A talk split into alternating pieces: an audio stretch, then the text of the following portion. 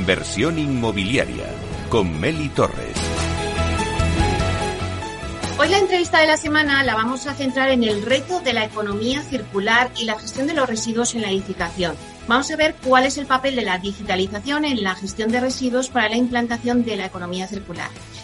Bueno, pues para que se hagan una idea nuestros oyentes de lo que suponen los residuos, la Unión Europea genera aproximadamente 2.500 millones de toneladas de residuos anuales, de los cuales el 30% son residuos de construcción y demolición. Por tanto, la reflexión que hacemos es que, en primer lugar, el sector de la construcción y demolición es determinante en la producción de residuos, con lo que es uno de los principales factores. Y en segundo lugar, tenemos que revertir nuestro actual modelo de economía lineal, que consiste en usar y tirar, generando grandes impactos negativos en el medio ambiente, a un modelo de economía circular, que se basa en un modelo sostenible. La economía circular no desecha el producto final, ni lo convierte en basura, sino que la totalidad del producto o sus componentes se utilizan como recursos para un nuevo ciclo de vida. La solución está en hacer la transición hacia esa economía circular. La compañía Cocircular ha creado una plataforma digital que se ha especializado en medir la trazabilidad de los residuos. A través de esta plataforma, el promotor o el constructor puede tener una medición de los residuos que ha generado y los que podrían ser reutilizados. Cocircular promueve activamente que los edificios se conviertan en receptores de residuos a través de los materiales. Para conocer un poco más esta plataforma digital y los servicios que ofrece, tenemos con nosotros hoy a David Ganuza, que es ingeniero técnico y es director de expansión en Cocircular, una plataforma tecnológica que convierte los residuos en oportunidades. Vamos a darle la bienvenida. Buenos días, David. Muy buenos días, Mary. ¿Cómo estás? Bueno, pues encantada de tenerte aquí hoy en inversión inmobiliaria, porque creo que nos puedes eh, hacer un análisis de esta situación, contarnos un poquito qué hace eh, Cocircular, qué aporta.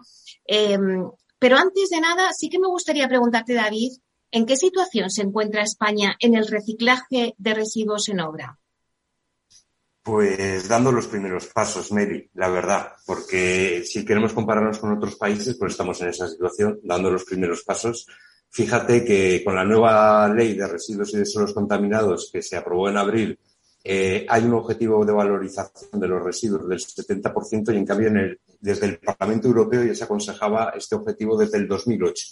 Entonces, pues esa es la situación que tenemos, que estamos ahora mismo intentando ponernos al día en datos que vienen desde el 2008. Para que te hagas una idea, el 32% de los residuos que se generan en España vienen del sector de la construcción, o sea, un tercio de todos los residuos que generamos en España vienen del sector de la construcción y de la demolición. La situación al día de hoy es que de todos esos residuos que se generaban, solo se llega a valorizar en torno al 34% de los residuos. Fíjate la diferencia de ese 34% hasta el 70%, que es el nuevo objetivo. Y por último, eh, quizá el dato más preocupante y con el que llevamos luchando desde Circular desde hace ya tres años es que el 90% de los residuos que se generaban en el sector terminaban en un vertedero el 90%. Entonces, esa es la situación que más preocupaba por, por lo que estabas comentando de la economía circular, ¿no? Tenemos que conseguir que eso no sea un residuo, que no sea algo que desechemos. Entonces, fíjate todo el margen que tenemos para conseguir que ese 90 no acabe en vertederos. Bueno, me imagino que, con esta situación de ahí surge, ¿no? La plataforma cocircular. Cuéntanos un poquito cuáles son vuestros inicios y cuál es vuestro objetivo. Pues hilándolo con la anterior, el, principal, digamos, motivo de creación de Ecocircular fue el decir, ostras, ¿qué está pasando con los residuos de la construcción? Precisamente, bueno, pues porque una de las personas inversoras en la empresa estaba llevando a cabo una edificación, estaba construyendo un colegio está intentando hacerlo lo más sostenible posible y se encontró sobre la marcha con, oiga, ¿qué está pasando con los residuos? ¿Qué se hace? Si quiero hacer las cosas bien, ¿cómo lo hago?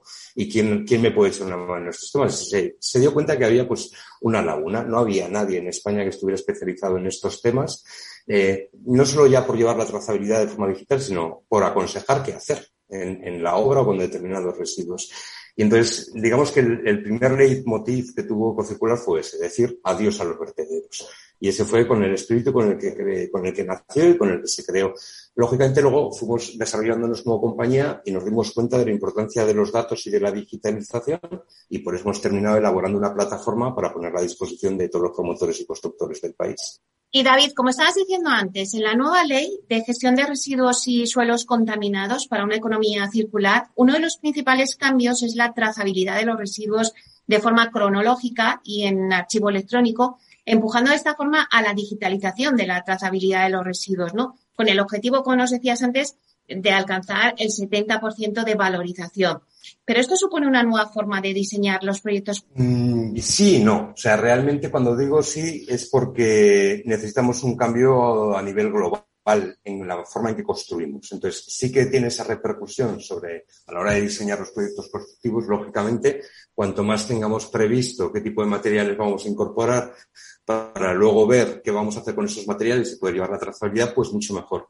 Pero sobre todo, eh, aparte de las fases de diseño, nos va a exigir eh, operar de otra forma en la obra, porque uno de los puntos que, que pone es que que, en la nueva ley, separar obligatoriamente in situ, es decir, en el espacio de obra. Entonces, ahí ya se juntan con más factores, factores de motivación, de, formación, como bien decías, pero también de, de, supervisión hasta que ese hábito de cómo estábamos trabajando se consigue cambiar. Entonces, eso necesita no solo un impulso inicial de, de formación, sino también el, el, tener una constancia en cómo se está siguiendo ese proceso, ese proceso constructivo. Con lo cual, efectivamente, va a haber un cambio en las partes de diseño, sobre todo en la parte también de digitalización de esos proyectos, en la parte previa, pero luego, sobre todo, alcanzar ese nivel de valorización va a depender mucho de la supervisión que se haga del trabajo en la obra, de cómo se esté efectuando esa separación del residuo. Claro, porque querría que me contestaras cuál es el papel de la digitalización en la implantación de la economía circular. Vuestra plataforma lo que hace es llevar la trazabilidad eh, de los residuos de forma digital. Claro, el, ahí realmente lo que se va buscando es eh, tener un dato de calidad. Es decir, todo lo que hemos hablado antes o comentado de que terminaban en vertederos el 90%, eh, de que no se valorizaba más del 32% del 34%, lo que está pasando realmente es que no teníamos ni cifras en cuanto a, a qué cantidades exactas de residuos estaban generando. Entonces, si no sé qué cantidad de residuos estoy generando, teníamos algún dato de cuánto se estaba gestionando, pero nadie, nadie tenía una certeza de qué estaba pasando exactamente con esos residuos, ni dónde iban, ni qué cantidades se generaban, ni dónde terminaban esos residuos, con lo cual eh, esto nos pasa un poco lo de siempre. Si no sé ni lo que tengo, ni hacia dónde va lo que tengo, cómo puedo preverlo, cómo puedo diseñar y sobre todo cómo puedo solucionarlo. Entonces, el tener plataformas digitales que te permitan llevar esa trazabilidad, lo que vas buscando es una calidad del dato de, en cuanto a las cosas que se producen. Luego, además, ten en cuenta otra cosa. Cada vez más los fondos de inversión eh, lo que están es eh, presionando para que no solo el tema de la construcción, sino todos seamos lo más sostenibles posible. Con lo cual, empiezan a tener mucha importancia las métricas de impacto de impacto ambiental que están teniendo los residuos. Por ejemplo, nosotros dentro de la plataforma lo que hacemos es comparar qué es lo que está sucediendo con el tratamiento que se está dando esos residuos respecto a la huella de, de, carbono que estamos, por ejemplo, evitando sobre la atmósfera, comparándolo con lo que sería el camino a vertedero o con el camino ideal que se podría haber conseguido y les vamos dando unas métricas de impacto a las empresas que van unidas a esas métricas de valorización, de cantidad de toneladas generadas, de por dónde ha pasado ese residuo. Entonces vas buscando un poco las dos cosas. Por un lado, el que tenga una calidad del dato buena en cuanto a orígenes, destinos, tantos por ciento y cantidades, con la documentación asociada, por supuesto, pero también el que pueda tener un feedback de decir todo este esfuerzo que estás realizando en cuanto a la gestión del residuo, aparte de los datos que te está entregando, ¿qué te está aportando en cuanto a sostenibilidad? ¿Qué impacto está teniendo esta gestión del residuo en cuanto a la sostenibilidad de la empresa en evitar huella de carbono, por ejemplo? Uh -huh. ¿Y cuál está siendo la aceptación del sector de vuestra plataforma? O sea, ¿las empresas quieren medir sus residuos? Sí, sí, porque no les queda otra, ¿vale? Entonces, antes sí que era un poco más eh, decir, bueno, con el Excel con el que veníamos funcionando, pues los apañamos, y ahora se empiezan a dar cuenta que no, que no, pero precisamente por lo que estábamos comentando. Una cosa es tener un dato y otra cosa es poder analizar esos datos. Entonces, para poder analizar esos datos, eh, una ventaja, por ejemplo, muy grande que yo encuentro en contar con una plataforma como el 360 Advisor nuestro es el decir, vale, aparte de tus datos y de la referencia de cómo estás haciendo tú las cosas, que te puedas medir y comparar, pues por ejemplo, con una media nacional o con una situación ideal que les manifestamos desde la plataforma de lo que podría estar haciendo. Entonces, tener una idea de dónde estás tú en cuanto al escenario ideal, en cuanto al escenario del resto de las compañías de lo que se está logrando. Eh, por lo menos tienes una referencia de decir, oye, pues mira, tengo que subir cinco pisos y estoy en el piso dos. Entonces, creo que eso es una muy buena métrica para las empresas que unidas junto con la de impacto que hemos comentado y la de la gestión de la trazabilidad de ese residuo, pues es lo que te hace dibujarte un panorama que te permite precisamente a través de esa calidad de los datos poder tomar decisiones y saber dónde intervenir para mejorar esa gestión. Claro, ¿y qué conclusiones extraéis vosotros? Porque, bueno, supongo que con esta plataforma habéis hecho bastantes mediciones de diferentes empresas. ¿Cómo veis la situación a nivel de empresas eh, respecto a sus residuos? Pues eh, hay un poco como todo. Yo diría que lo que pasa es como un pelotón ciclista. Tienes el pelotón de cabeza y el pelotón de cola. Y en medio de esos dos pelotones, pues las personas que aspiran a ir eh, sumándose a ese pelotón de cabeza, ¿no?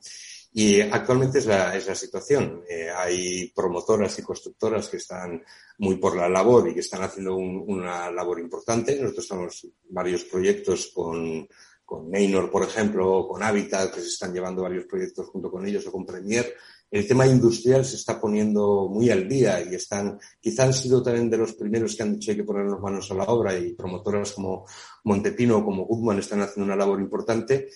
Y, hablo muchas veces de promotor porque ellos reciben a veces la presión del fondo de inversión y son los que han hecho cambiar un poco la, la, rueda, ¿no? Pero sí que es verdad que ha habido constructoras, pues te puedo nombrar de las que llevan más tiempo con nosotros, que sí que fueron las primeras que vieron esa concienciación, ¿no?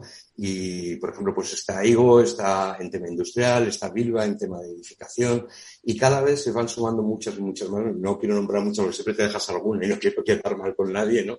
Pero por lo menos que los que, los que dieron ese paso adelante eh, lo están haciendo. Fíjate, a mí una de las cosas que más me sorprendió al principio es que yo intentaba hablar con los responsables de sostenibilidad de las distintas compañías, íbamos hablando y es verdad que se estaban haciendo cosas pero donde hemos visto que ha habido un, impulso grande han sido en aquellas empresas en las que tienen un departamento de innovación y desarrollo. Y ha sido precisamente a través de los departamentos de innovación donde se está empujando pues, para que a través de la plataforma, pero sobre todo a través de la actuación en la obra, se estén haciendo las cosas muy bien. Eh, y David, ¿qué servicios eh, ofrecéis? Porque también tenéis un sello, ¿no? Cocircular Recicla.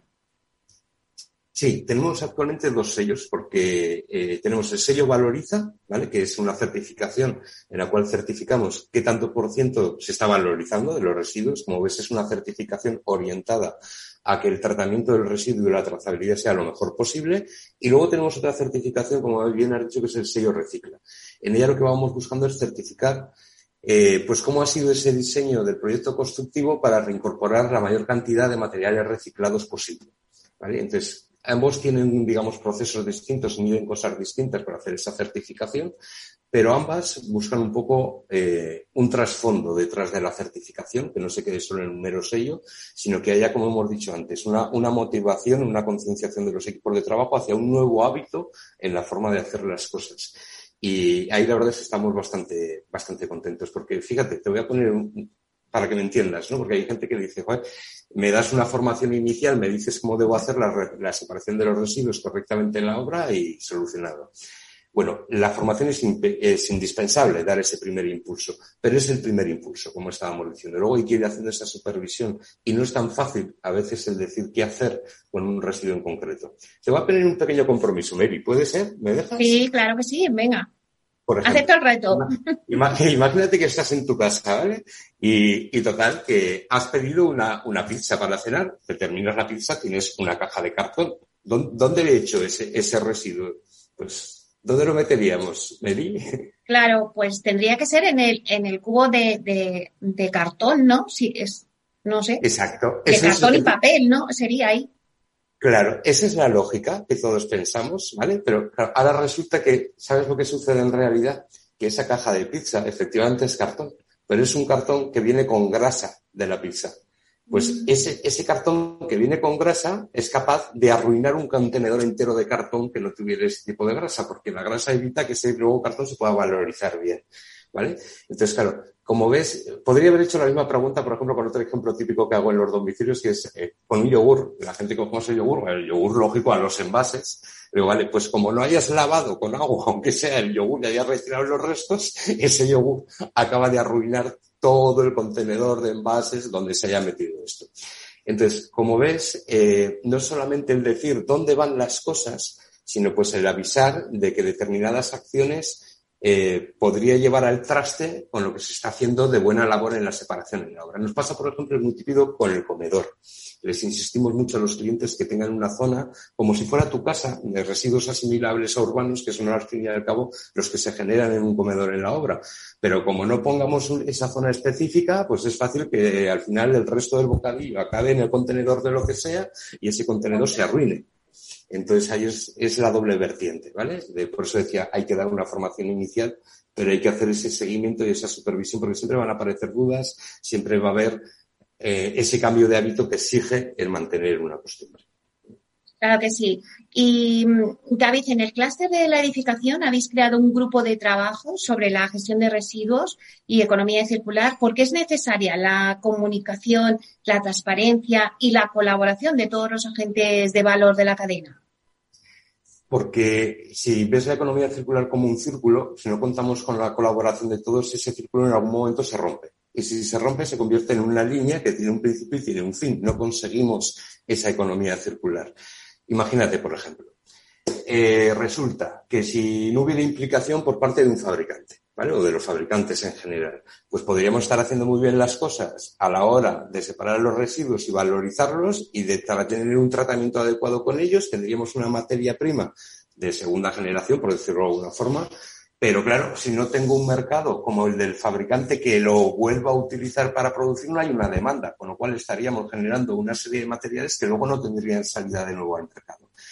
Eso si fuera un fabricante. Y si cogemos otro elemento en la cadena de valor, una gestora, que hay cosas que hay veces que se han visto, o que se hace un trabajo de separación en la obra muy bueno, pero luego, por ejemplo, en el transporte terminan mezclando los residuos o va un gestor que no es el adecuado para este tipo de materiales y lo terminan mezclando. Pues hemos arruinado todo el buen trabajo que ha hecho el constructor en la obra porque en algún punto de esa cadena de valor hay algo que no se ha hecho bien. Entonces, o conseguimos colaborar entre todos o esa, ese círculo se va a romper en algún punto y se va a quedar otra vez en una línea. Y ese es el motivo de que necesitemos colaborar entre todos. Y ya para terminar, David, ¿cuál es el gran objetivo de la economía circular? Pues si yo hablara solo del sector de la construcción, yo creo que el gran reto lo tenemos en cuanto a los materiales. ¿Qué materiales eh, nuevos vamos a estar utilizando que supongan menos consumo? Cómo vamos a desarrollar esos proyectos para tener claro el material que voy a introducir luego, cómo va a salir y qué uso se le va a estar dando. Y sobre todo el, conseguir que, no hablemos de residuos. Llegará un momento que la palabra residuo no va a existir. Yo estoy convencido que se generará como un nuevo mercado de submateriales o subproductos de la construcción que lógicamente habrá que cumplir una normativa técnica, que es uno de los puntos que a día de hoy pues faltaría de especificar de determinados materiales cómo puede esa calidad técnica luego ser reabsorbida, pero en cuanto a eso esté más solucionado, que cada día, gracias a los investigadores, está avanzando mucho, pues tendríamos mucho eso. ¿vale? Entonces yo creo que el, gran reto eh, estaría precisamente en que todos siguiéramos caminando de la mano y pudiéramos hacer ese, ese círculo completo. Pues muchísimas gracias, eh, David Ganuza, que es director de expansión en Curricular. Muchísimas gracias por hacernos esta clase magistral que nos has dado con esta entrevista. Pues deseamos muchísima suerte en vuestro proyecto y seguiremos hablando, porque yo creo que el tema de la gestión de residuos en la construcción va a dar mucho que hablar durante estos meses. Muchísimas gracias, David. Muchísimas gracias a ti, Meli. Que tengáis un buen día. Un placer. Igualmente, Meli. Gracias.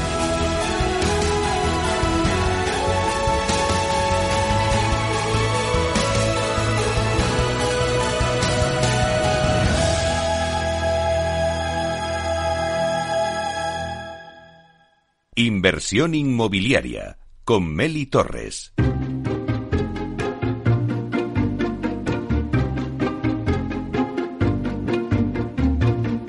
Bueno, pues acabamos de escuchar ahora mismo a David Ganuza eh, contándonos esa gestión de residuos y ahora vamos a dar paso en breve a nuestra sección de la vía sostenible, donde vamos a hablar de arquitectura generativa de proyectos de viviendas. Eh, la verdad es que el diseño generativo es una tendencia creciente y que aunque en España no se ha llegado a desarrollar todavía, representa para muchos el futuro de la arquitectura.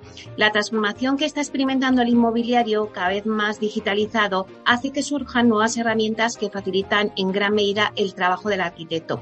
Y hoy vamos a hablar de ello. David Santos, que es arquitecto y técnico de proyectos de Vía Ágora, nos va a contar un poco en qué consiste la arquitectura o el diseño generativo. Así que, en breve, tenemos nuestra sección de la vía sostenible y luego daremos un repaso al mundo Proctec con Urbanitae, de la mano de Diego Bestar, consejero delegado de Urbanitae. Todo esto en breve.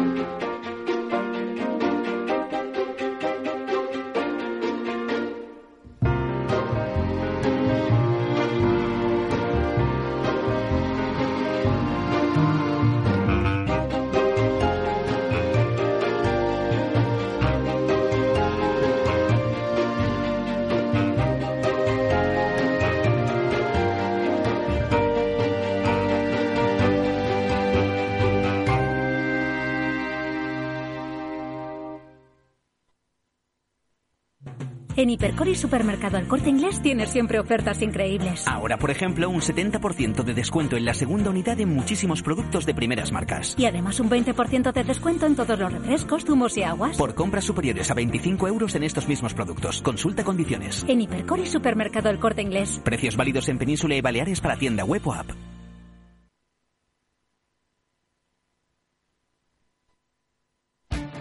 Esto te estás perdiendo si no escuchas a Rocío Arbiza en Mercado Abierto. Antonio Peñalver, consejero delegado de Sopra Esteria en España. Nuestros jóvenes pues prefieren estudiar otras cosas que, ingenierías, a pesar de que en un futuro cercano o inmediato pues tendrían muchísimas mejores previsiones de, trabajo real que con otras profesiones. Entonces hay una, hay, una acción de divulgación y de culturización y intentar pues atraer a estos jóvenes en edades tempranas antes de que decidan que ya no les gustan las matemáticas, que quizá es a los 12, 13 años y, y es aquí donde creo que hay que hacer el esfuerzo para que no lo descarten ya en edades muy tempranas. Mercado Abierto con Rocío Arbiza.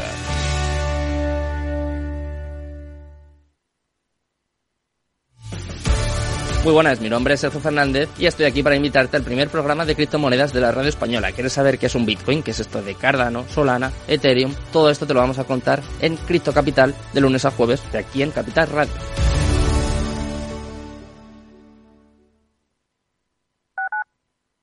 Capital Radio Madrid 103.2. Nueva frecuencia, nuevo sonido. Gráficas Naciones. Más de 50 años de experiencia en el sector de las artes gráficas. Apostamos por la última tecnología tanto en impresión offset como en digital y gran formato. Realizamos todo tipo de impresión. Tarjetas de visita, folletos, libros, vinilos, decoración y montaje de stands. Más información en el 91 629 2145 o en gráficasnaciones.es. Escucha cada jueves a partir de las 10 y 5 de la noche en Líderes Globales las entrevistas que Raúl Castro nos trae desde Florida. Personas inspiradoras de habla hispana que han destacado en sus actividades más allá de nuestras fronteras y que nos dejan sus enseñanzas y aprendizajes desde el punto de vista más personal. Líderes Globales con Raúl Castro en Capital Radio.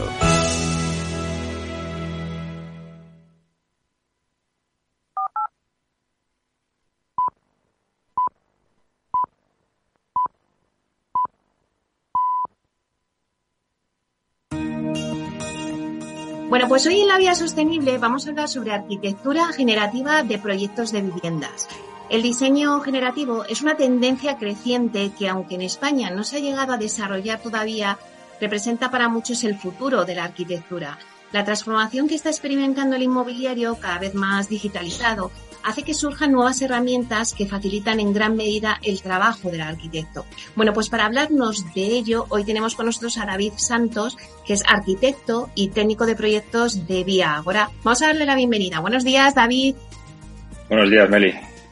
Bueno, pues si te parece, David, para situar un poquito a nuestros oyentes, vamos a contarles en qué consiste la arquitectura o el diseño generativo. Pues mira, para explicarlo de una forma sencilla y entendible, yo consiste en la creación al final de un diseño, pues ya sea arquitectónico o de un producto cualquiera que se nos pueda ocurrir, de una forma muy optimizada. Eh, ¿Cómo se consigue esto? Pues al final son la creación de un nuevo software que tiene un diseño paramétrico en los que previamente pues, se ha metido una serie de datos, condicionantes, acordes a las necesidades de cada sector. Estos sectores ya pueden ir desde el sector automovilístico, industrial o, como en nuestro caso, eh, aplicado al mundo de la construcción. Eh, una vez establecidos estos parámetros, el diseñador introduce pues, sus necesidades, sus, lo que está buscando en el fondo conseguir y así el programa pues le muestra el mejor producto o el mejor diseño final que, que desee. Es decir, al final puede hacer tantas variaciones posibles de una forma muy rápida para conseguir pues, el objetivo que deseado por el diseñador. Eh, esto se puede aplicar desde las formas más sencillas hasta las formas más complejas posibles. Es decir, eh, hay un ejemplo muy claro en arquitectura que es la arquitectura de Zaha Hadid, de su estudio, que al final eh, ellos, todas esas formas que tienen, eh, sin estos tipos de software sería pues casi imposible o inviable poder hacerlo. Son cosas muy complejas que necesitan de estos, de estos programas. Pero por otro lado, aplicado, por ejemplo, a una promotora como es nuestro caso, se puede reducir a cosas mucho más sencillas para un trabajo más rápido, como puede ser un encaje de viviendas, de cuántas viviendas necesitamos en nuestra parcela, cuántas plazas de aparcamiento podemos hacer, que de una manera rápida y sencilla con estos programas eh, introduces los parámetros que necesitas y te sale pues casi con un clic. No es tan rápido, es verdad, pero sí que es una forma muy optimizada de hacer los diseños. Claro, al final la tecnología, pues bueno, ha hecho avanzar mucho en todos los sectores y también en el sector inmobiliario y en la arquitectura. Eh, hablamos de arquitectura generativa, pero es una tendencia de la que se habla mucho, pero que todavía no se ha llegado a implantar en España. Eh, ¿A qué crees que se debe, David? Pues creo que todavía es una forma de diseñar y de pensar que está todavía en desarrollo. Es decir, tiene muchísimo potencial, eso es verdad, pero que no hay todavía, yo creo que ni la suficiente formación a nivel de escuela o a nivel eh, profesional, ni tampoco los suficientes medios para poder implantar este tipo de programas. Sí que es verdad que en otros países o en otra hay empresas que están ya lo tienen implantado, pero no a un nivel tan a gran escala. Eh, por ejemplo, esto pasó con el BIM en sus, inicios, que costó mucho implementarlo, todavía sigue costando, ya sean constructoras o cualquier empresa, pero al final se trata de cambiar la mentalidad de diseño de, los arquitectos o de los diseñadores industriales o, de quien sea. Son, es decir, al final es aplicar nuevas, nuevas técnicas a un proceso de diseño que tú ya tienes como preestablecido. Mm, yo creo que al final en España el problema es que también somos un país muy de tradiciones, en mi opinión. Es decir, al final la arquitectura, lo que funciona, lo que sabemos que funciona, siempre tiramos por ahí para, nuestro diseño. Eh, hacer esto está bien, pues seguimos por aquí. Eh, una, un ejemplo puede ser, eh, tú vas a cualquier nuevo eh, PAU o de Madrid, que al final ves una muchísima variedad de edificios, pero en, en la forma casi todos son iguales, tienen una serie de características que vienen dadas y al final se le pone una fachada por delante, pero por eso con esta arquitectura paramétrica podría variar mucho, porque podría, te podría permitir hacer tantas variaciones y tantos eh, diseños como, eh, como deseases. Eh, en otros países sí que se utiliza más, eh, hay más libertad de diseño y yo creo que por esa libertad de diseño está la clave. Es decir, que al final también muchas veces las administraciones o la normativa te pide hacer esta, este tipo de arquitectura porque requiere mm, mucha normativa en el fondo. Eh, que tienes que cumplir. Y entonces, si esa administración cambiase un poco de mentalidad, de mentalidad y pudiese permitir un poco más de variación de diseño, pues seguramente se, aplicaría muchísimo más. Es decir, igual que el BIM, eh, en las administraciones no se ha implantado hasta hace muchísimos años y ahora mismo es casi fundamental. Claro, pero ¿qué diferencias? Vamos a contar a nuestros oyentes qué diferencias existen entre la arquitectura generativa y la tradicional. Pues la arquitectura tradicional al final es eh, la arquitectura de toda la vida en la que un arquitecto a través de prueba y error va sacando el diseño que él, conoce o que tiene limitado tanto por su experiencia por su imaginación o que al final acaba copiando a otra, otra persona. Es mucho en arquitectura tradicional siempre es eh, buscar referencias, buscar lo que funciona, pero al final lo que implica es tiempo. ¿Qué pasa? Que muchas veces esos plazos de entrega o esos condicionantes que tienen promotoras, constructoras, eh, todos los agentes involucrados, eh, no les conviene que se alargue tanto en el tiempo esos, eso, ese diseño, por así decirlo. Con la arquitectura generativa, como ya he dicho antes, es casi con un clic o con unos parámetros se te genera este, este diseño. Es decir, es un, para la problemática que tienes, se te crea una arquitectura la más óptima posible en el menor tiempo posible. Se ahorran tiempos y recursos, eh, por lo que creo que a los a, la, todo el mundo de la construcción le convendría en estos tiempos en los que al final están los precios tan caros de todo. Eh, si ahorras tiempos, pues te ahorras costes. Claro. Oye, David, ¿y la industrialización va a ayudar a que surjan nuevas formas de hacer arquitectura? No es que vaya a ayudar a que surjan, sino es que ya están surgiendo formas de, hacer la arquitectura. Es decir, una obra tradicional no es lo mismo que una obra industrializada, porque una obra industrializada tienes que tener todo pensado al dedillo desde el inicio. Al final, la obra tradicional tú tienes más margen de error porque va, puedes ir variando cosas, pero la industrialización, desde que lo diseñas hasta que se fabrica tiene que estar muy estandarizado porque luego va a llegar a obra y a fábrica a obra y tiene que estar al milímetro casi. Si no, desperdicias el producto y son al final otra vez eh, dinero, tiempo perdido que no que las empresas en el fondo no se pueden permitir.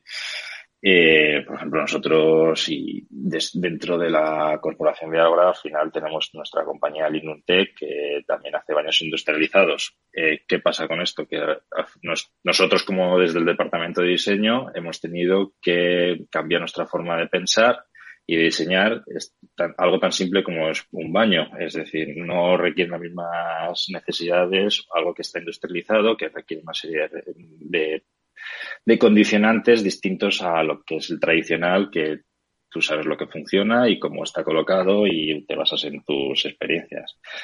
Eh, al final, la arquitectura generativa, mm, para que pueda implantarse, es necesario tener un producto muy estandarizado y desarrollado de manera que podamos darle a estos softwares de diseño unos requisitos mínimos que le permitan desarrollar soluciones adaptadas pues, a nuestras necesidades y a nuestros requerimientos es una estandarización y una ingeniería de detalle que pues, son piezas claves en la industrialización.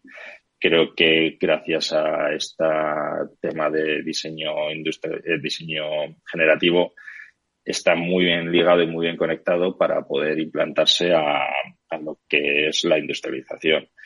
Eh, es igual que otra vez me remito a Lignum tenemos unas fachadas industrializadas en las que eh, tienes que tener muy claro dónde va cada elemento, si no se desperdicia ese producto porque llega a fábrica, eh, llega a obra y estaría mal colocado, mal ubicado o no funciona, entonces ya estás desperdiciando material.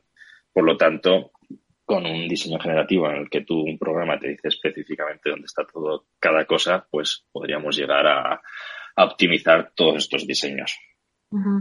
Y ya que estamos en nuestra sección de la vía sostenible, ¿la arquitectura generativa hace más sostenibles los proyectos? en definitiva, claro que lo hace más sostenible. Es decir, todo lo que te ahorre tiempos, costes y recursos hace, yo creo que una arquitectura más sostenible. Eh, cuando, por ejemplo, en la arquitectura generativa, pues si se hacen espacios más optimizados, con un mayor rigor técnico y empleando soluciones más estandarizadas, pues indirectamente eh, en estos aspectos la reducción de residuos generados durante la construcción, pues se diseña mayor, mayor calidad de producto y por tanto un mayor un mantenimiento más sencillo y también al final el diseño energético pues se hace más eficiente. Es decir al final el impacto medioambiental y en la construcción se va, a se va a ver reducido de manera activa y pasiva. También por otro lado no todo no todo lo sostenible tiene que ser eco, por así decirlo, sino que también, es decir, la calidad de trabajo de los empleados, eh, crear una arquitectura mucho más eficiente y eh, poder aplicar nuevos procesos de diseños e invertir en innovación, pues son aspectos sostenibles que esta arquitectura generativa o este diseño generativo eh, pues puede conseguirlo. Desde luego que la innovación es una de las principales características que, definen ahora. Entonces, Mm, ya que estamos hablando de arquitectura generativa, pues me imagino que apostáis por esta nueva tendencia. Claro, en la, en la corporación Viagora siempre apostamos no solo por las nuevas tendencias, sino por los nuevos procesos que nos ayuden a mejorar tanto la calidad de nuestro producto como a optimizar el trabajo de los empleados y ofrecer la mejor mm, opción posible a nuestro, a nuestro cliente. Es decir, yo creo que sería un error por nuestra parte mm, no estar a la vanguardia de todas estas nuevas tendencias o de estos nuevos procesos o cualquier técnica innovadora que nos permita crecer como compañías. siempre, como tú has dicho antes, eh, apostamos por la innovación en la, en la, corporación. Es decir, mejorando la calidad de nuestro producto, al final mejoramos la calidad de, las personas que van a habitar nuestras promociones, que al final pues esta última, la persona es lo más importante que yo creo que aquí nos estamos dirigiendo. Bueno, pues muchísimas gracias, David Santos, arquitecto y técnico de proyectos de Día Ahora. Gracias por explicarnos y por contarnos un poquito más esa tendencia de la arquitectura generativa. Muchísimas gracias. Muchas gracias a ti, Meli. Inversión inmobiliaria y PropTech con Urbanitae un espacio donde descubriremos las nuevas claves financieras que están cambiando el sector inmobiliario gracias a la transformación digital.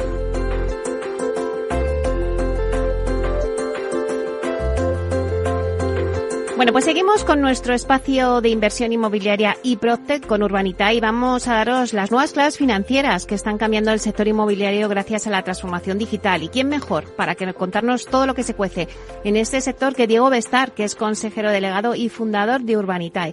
Vamos a darle la bienvenida. Buenos días, Diego. Buenos días, Meli. Un placer, como siempre, estar aquí con, contigo. Bueno, ya eh, supongo que estarás a las puertas de las vacaciones, ¿no? Bueno, pues la verdad es que fíjate que este año no sé cómo van a caer porque andamos aquí a tope en Urbanitae y, y habrá que ver cuándo me puedo escapar. Pero bueno, seguramente, seguramente me las cojas así medio sueltas, como algún fin de semana mire. Hay que coger pilas, hay que coger pilas. Que viene un otoño que según antes nos comentaba también en Tinsa eh, Susana de la Riva, que viene un otoño ya movidito. Así que vamos a ver, vamos a ver qué pasa. Bueno, eh, lo que sí que no cabe duda, eh, Diego, es que el Proctec es una tendencia creciente que está revolucionando el sector inmobiliario y que va ganando cada vez más peso en España. Mira, según los datos de la consultora Deloitte, somos el segundo país del mundo en inversión en firmas tecnológicas inmobiliarias, con 824 millones de euros el año pasado. Así adelantamos a países como el Reino Unido con 769 millones de euros, India con 742 millones, Brasil con 444 millones. Bueno, no sé, cuéntanos un poquito esta noticia. Pues la verdad es que de esto hemos hablado ya en alguna ocasión eh, y no me canso de hablar de ello porque aquí, bueno, pues tendemos a ser muy catastrofistas en España y, a, a veces nos cuesta sacar pecho de las cosas que hacemos bien, ¿no? Y, yo creo que es una notición que en el 2021 fuéramos el segundo país con más inversión en iniciativas PropTech, solo detrás de Estados Unidos, que lógicamente juega otras ligas.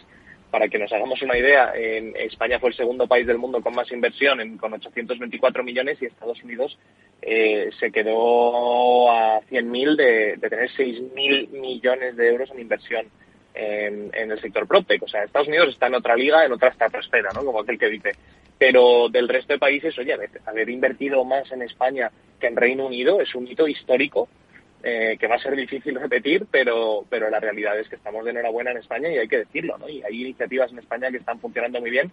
Y esto lo hemos hablado tú y yo en alguna ocasión, Meli, en otra cosa no, pero en el inmobiliario pocos países nos, nos, nos pintan la cara. O sea, aquí somos punteros en muchos, en muchos casos y, y, a nivel de tecnología y las iniciativas ProTech que están saliendo aquí en España, pues no tenemos nada que envidiarle a ningún otro país del mundo, quizás con la, con la clara excepción de Estados Unidos, ¿no? Así que estamos de enhorabuena y lo que hay que seguir es pues eh, haciendo sobre todo iniciativas nuevas y tecnológicas que, tengan sentido práctico, que puedan integrarse y, y, cooperar con el resto del sector inmobiliario que hay en España, que, que, no es ni, ni, mucho menos pequeño, y, seguir en esta línea.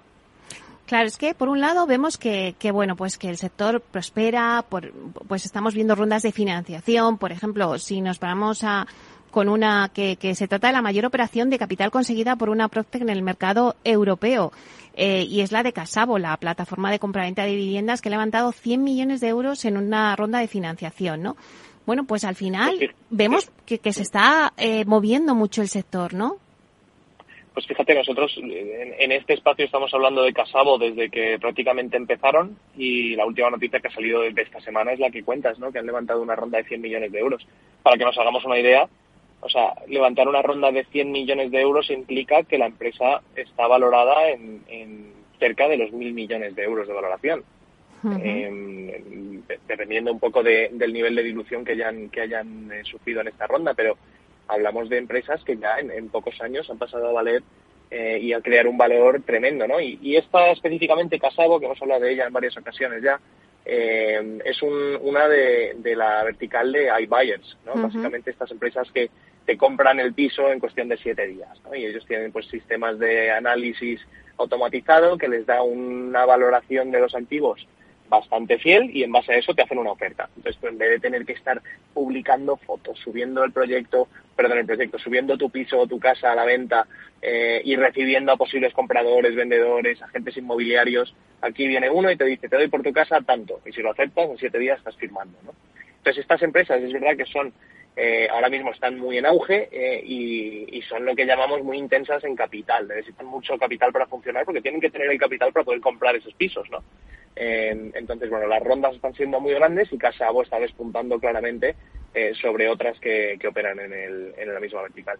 Claro, si esta noticia la teníamos eh, la semana pasada, pues hoy, por ejemplo, eh, saltaba la noticia de la alianza entre Spotajón y Tuyo que bueno pues quieren blindar no el alquiler frente a daños y siniestros y bueno pues se, se forman esta alianza no también pues vemos como no solamente hay rondas de financiación hay alianzas entre Proctec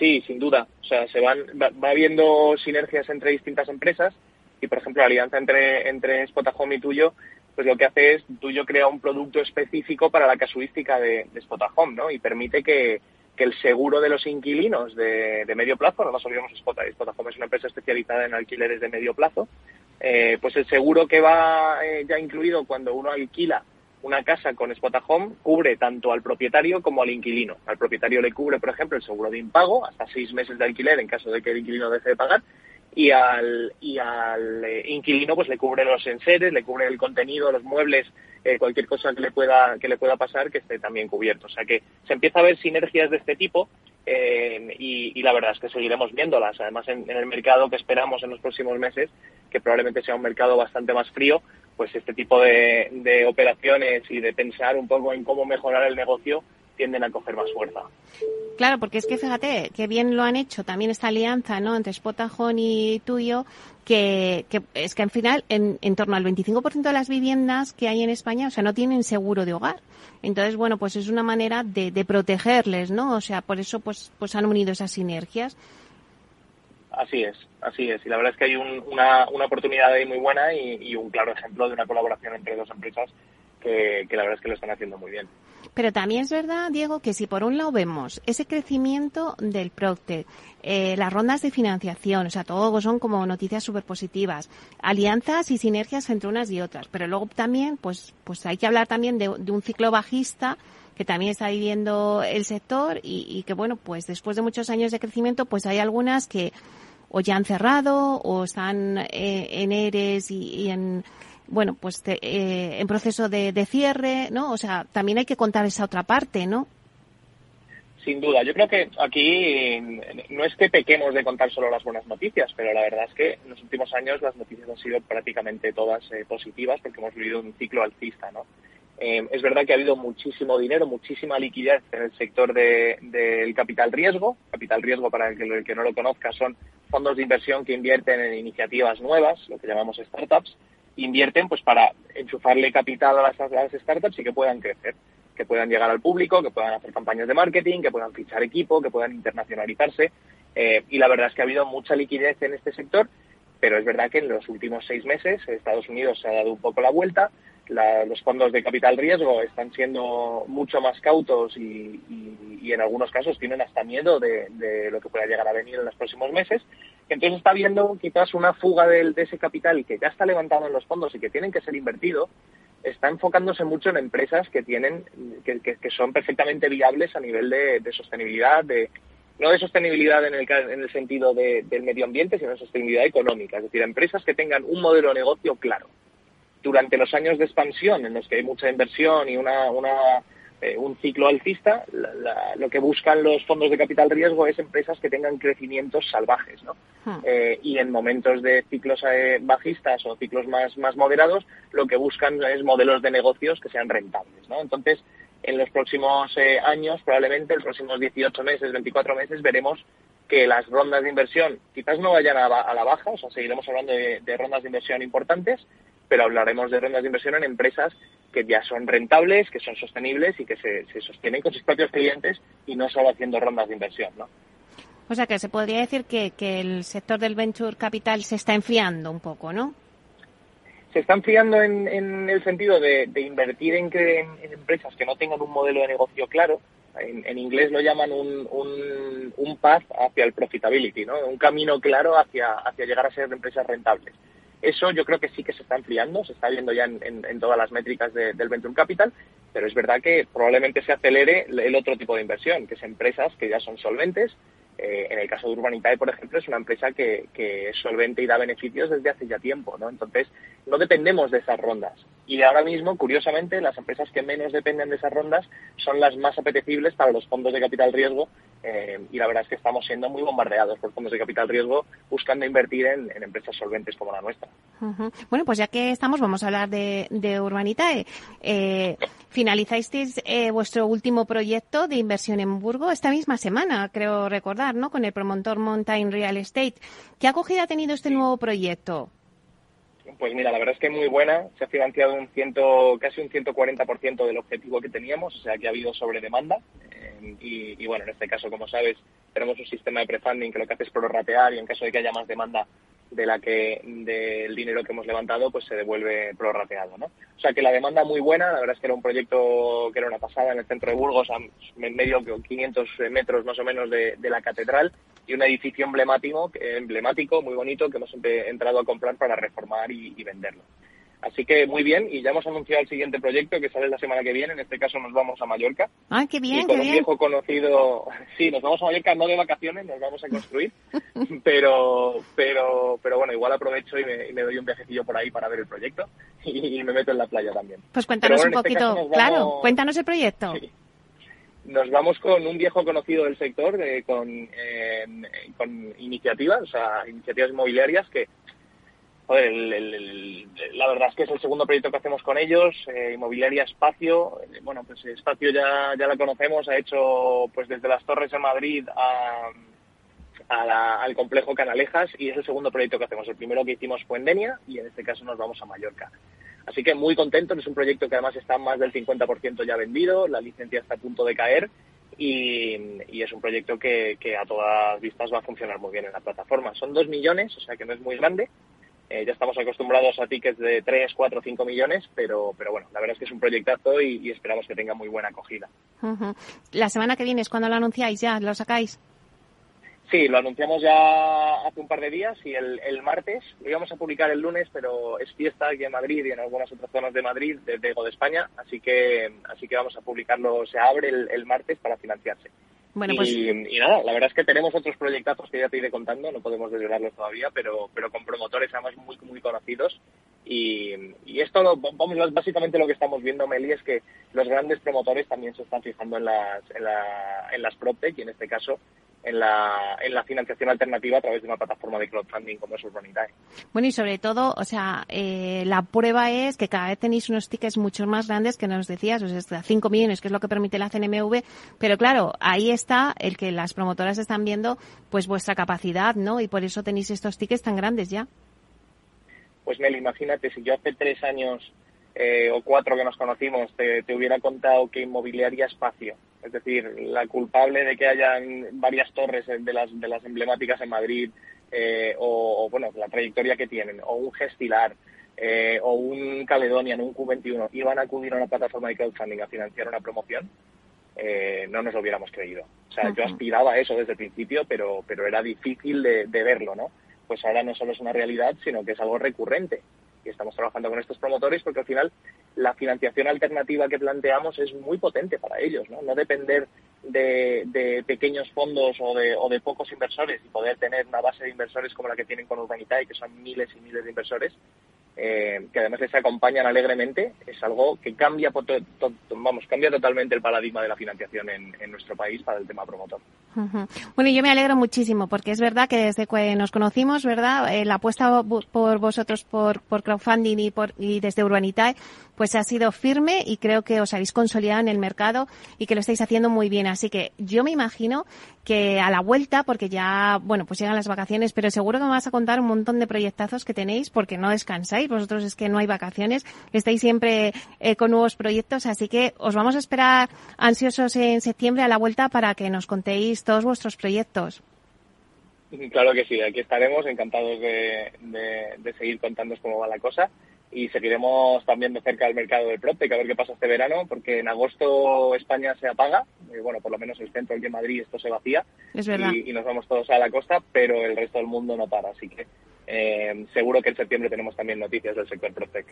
Pues felices vacaciones, solo me queda decirte esto, que, lo, que los días que podáis cogeros, que lo paséis lo mejor posible. Muchas gracias, Meli, igualmente. Nos vemos a la vuelta. Hasta pronto, Diego. Hasta pronto.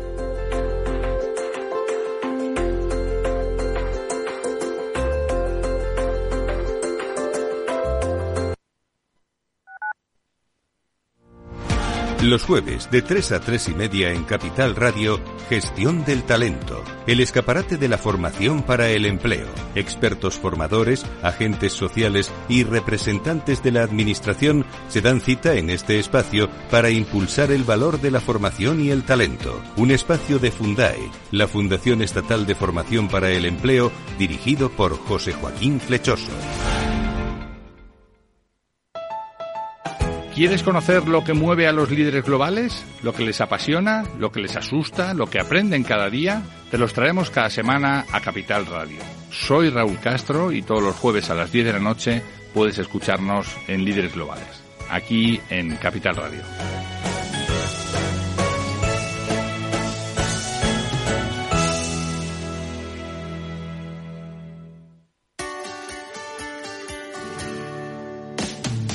Todos los viernes a la una de la tarde en Capital Radio tienes una cita con Humanos en la Oficina, el programa de radio más divertido y de mayor influencia en el mundo del capital humano, donde las empresas y organizaciones dan voz al talento que trabaja día a día en la oficina. Un formato pionero creado por el galardonado speaker internacional Miguel Ángel Pérez Laguna.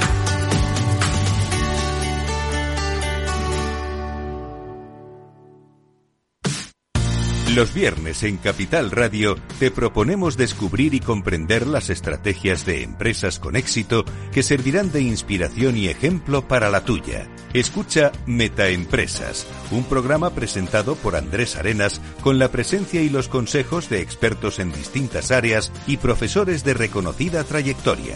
Todos los viernes a las siete y media de la tarde, Metaempresas, Capital Radio.